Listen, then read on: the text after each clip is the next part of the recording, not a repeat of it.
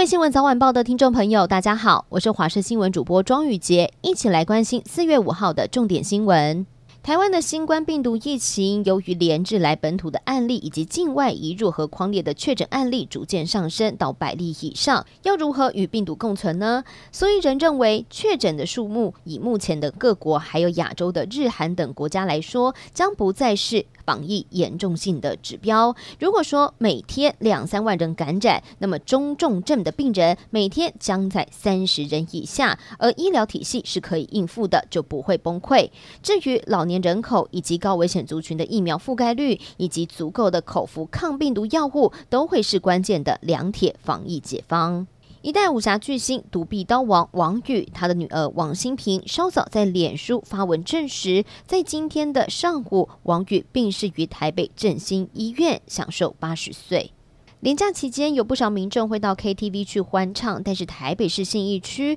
却有两名年轻男子躲在包厢的厕所里面吸食 K 他命。巡逻员警闻到了浓浓的 K 烟味，还在洗手台发现了残渣，立刻将两个人带回派出所。而新北市也有一名男子，他之前在路上淋雨闲晃，面对盘查还跑给警察追，一查之下才发现他是一名毒品累犯。最后，远景还在他的臀部搜出了一包安非他命，冒险藏毒，这一回被抓又得乐戒至少两个月。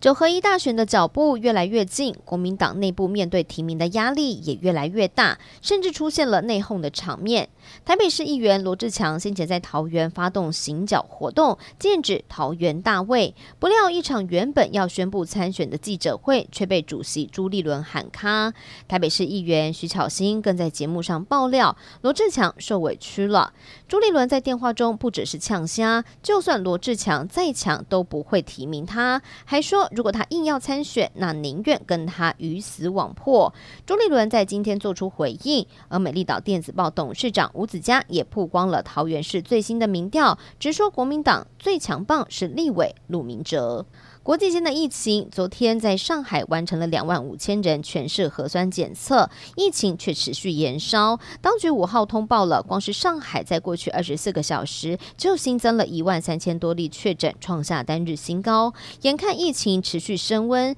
中国政府急忙从十五个省市调派了三万八千多名医护人员、两千多名解放军以及大批的武装警察前往上海做支援。尽管如此，上海的封城乱象还是层出出不穷，其中像是在上海有一座方舱隔离所，就出现了确诊者一窝蜂的挤在一起抢夺物资，现场也没有工作人员来维护秩序，就像是真实版的生存游戏。美国总统拜登四号表示，在乌克兰不查。发生的屠杀平民事件实在令人发指，并且再度指责俄罗斯总统普丁是战争犯，应该要把他作为战争犯来审判，还说将跟盟友一起推出更多的制裁。同时，欧盟将会派遣调查人员前往乌克兰协助记录战争罪行。面对各界的指控，俄罗斯方面是全盘否认，还说会提出事实证据证明自己是清白的。最后带您关心天气的消息。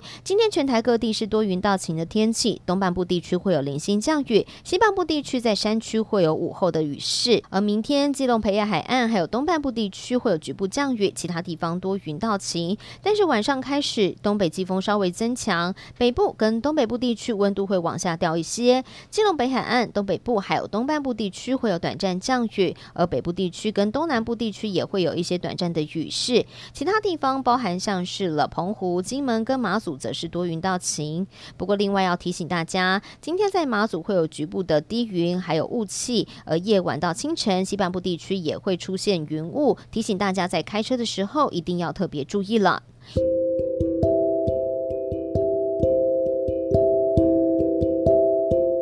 以上就是这一节的新闻内容，非常感谢您的收听，我们下次再见。